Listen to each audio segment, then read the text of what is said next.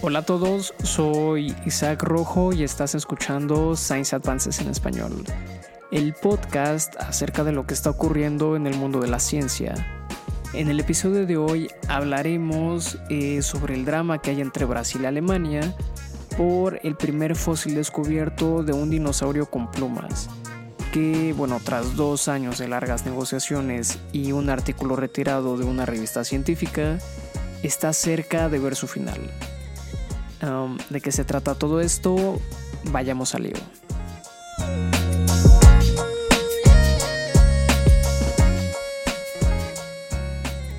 Y bien, eh, después de más de dos años de negociaciones, el primer espécimen de un fósil de dinosaurio no aviar con estructuras como plumas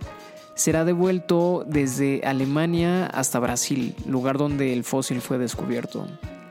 y es que el fósil de más de 110 millones de años de edad que actualmente se encuentra en el Museo Estatal de Historia Natural de Karlsruhe en Alemania ha sido el motivo de una disputa entre funcionarios brasileños y alemanes desde diciembre del 2020. Esto después de que un equipo de paleontólogos de Alemania, México y el Reino Unido publicara un artículo de investigación describiendo tanto al espécimen como a su dinosaurio que es el Ubirajara jubatus en la revista Cretaceous Research tras haber obtenido el fósil en los años 90 de la cuenca del Araripe en Brasil y almacenarlo en el Museo Alemán. Sin embargo, eh, en Brasil hay una ley que fue promulgada en el año de 1942 que establece que los fósiles son propiedad federal y no pueden ser retirados de sus fronteras sin permiso. Y aunque los autores del artículo dijeron que tenían un permiso de un funcionario minero brasileño que les permitía exportar el espécimen del Ubirajara, un fiscal público de Brasil que está trabajando en el caso Ubirajara le dijo a la revista Nature que no había una donación explícita del fósil cuando este fue eh, retirado de Brasil. Y si bien sí hubo una donación de cajas que contenían algún material fósil desconocido, la autorización emitida por el antiguo Departamento de Producción Mineral de Brasil en la década de 1990 no siguió los procesos legales de manera adecuada. Y bien, eh, tras la publicación del artículo en el Cretaceous Research, una campaña en línea con el hashtag Ubirajara belongs to Brazil pidió el regreso del espécimen citando el colonialismo paleontológico, en el que científicos de naciones ricas toman fósiles de naciones de ingresos bajos y medios y eso. Y bueno, debido a que es el único espécimen conocido de su tipo y está bien conservado, los investigadores consideran que el fósil del Ubirajara es un holotipo, o sea, un espécimen eh, que se considera un estándar de oro utilizado en el descubrimiento de nuevas especies. Y entonces, para liarla más, los holotipos en particular se encuentran aún más protegidos por la ley brasileña de 1990, que prohíbe su exportación eh, desde Brasil. Por lo que, a la luz de los problemas legales que rodearon el caso, el Cretaceous Research finalmente decidió retirar el, el artículo de investigación.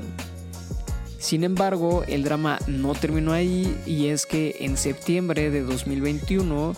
el Museo de, del Karlsruhe declaró que no repatriaría el espécimen, por lo que la Fiscalía de Brasil presentó una solicitud oficial al gobierno alemán, pidiendo, eh, por supuesto, pues la devolución del fósil. Razón por la cual el Ministerio Federal de Relaciones Exteriores emitió una nota en abril del año pasado en el que afirmaba que el país no liberaría eh, al Ubirajara. Sin embargo, en julio de 2022, el Estado alemán de Baden-Württemberg, eh, donde se encuentra el Museo de Karlsruhe, falló a favor de la repatriación en respuesta a una propuesta de la entonces ministra de Ciencia de Estado, Teresa Bauer. Y bien, el espécimen del Ubirajara se, se, entregará en junio durante la visita de un funcionario alemán al Museo Nacional de Brasil en Río de Janeiro. Museo que, por cierto, está siendo reconstruido tras un incendio ocasionado por un fallo eléctrico en el sistema de aire acondicionado. Y bien, en, en paralelo a todo esto, la comunidad científica brasileña tiene la esperanza de que el regreso del fósil del Ubirajara lance un nuevo capítulo para la paleontología en todo el mundo, ya que algunos paleontólogos consideran que el regreso del Ubirajara es un mensaje importante contra el colonialismo científico eh, del siglo XXI y abre un fuerte precedente para que más fósiles regresen a sus países de origen, entre otras cosas. En fin, eh, en esencia de eso se trata la noticia de hoy. Eh, te dejo el link del Cretaceous Research en la descripción por si quieres echarle un ojo. Aunque, como te mencionaba, ya fue retirado la revista. Y pues nada, espero que te haya gustado el episodio de hoy. La próxima más y mejor.